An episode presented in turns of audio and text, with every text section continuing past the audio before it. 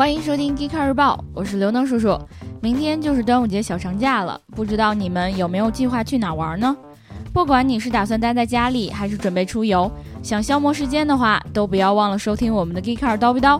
当然，如果你想要更充实的度过这个假期，还可以翻翻我们网站的历史文章，复习一下，看看昨天我们出的那套有关汽车科技的测试题，你能打几分呢？最近，美国的一些雷克萨斯车主反映，他们的车子在通过 OTA 升级系统之后，导航和收音机功能频繁出现故障。雷克萨斯解释说，这是因为用户在升级时安装了一个错误的车载软件。不过，目前他们还给不出具体的解决办法。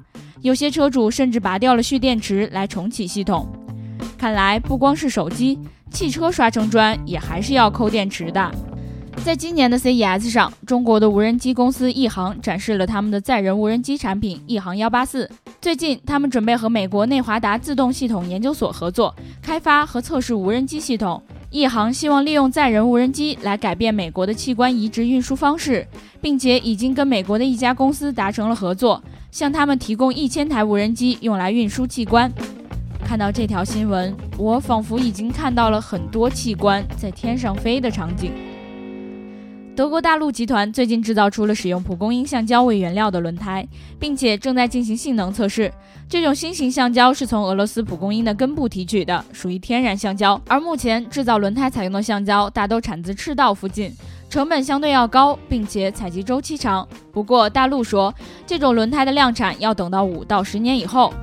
我的天，原来蒲公英不光能拿来吹、拿来吃，还能拿来造轮胎呀！特斯拉已经收集了七十八亿英里的半自动驾驶数据，现在他们想把这些数据拿来和美国交通部门以及一些车企分享。特斯拉希望通过这些数据，让政府的管理者能更好地了解自动驾驶，为今后技术的发展扫清障碍。Elon Musk 认为，这些数据至少能证明自动驾驶要比人来驾驶更安全。想必光靠卖数据，特斯拉也能大赚一笔了。好啦，以上就是我们今天 Geekcar 日报的全部内容。记得关注我们的网站三 w 点 geekcar 点 com，同时微信搜索公众号 Geekcar 极客汽车，了解更多新鲜好玩的内容。我们节后再见。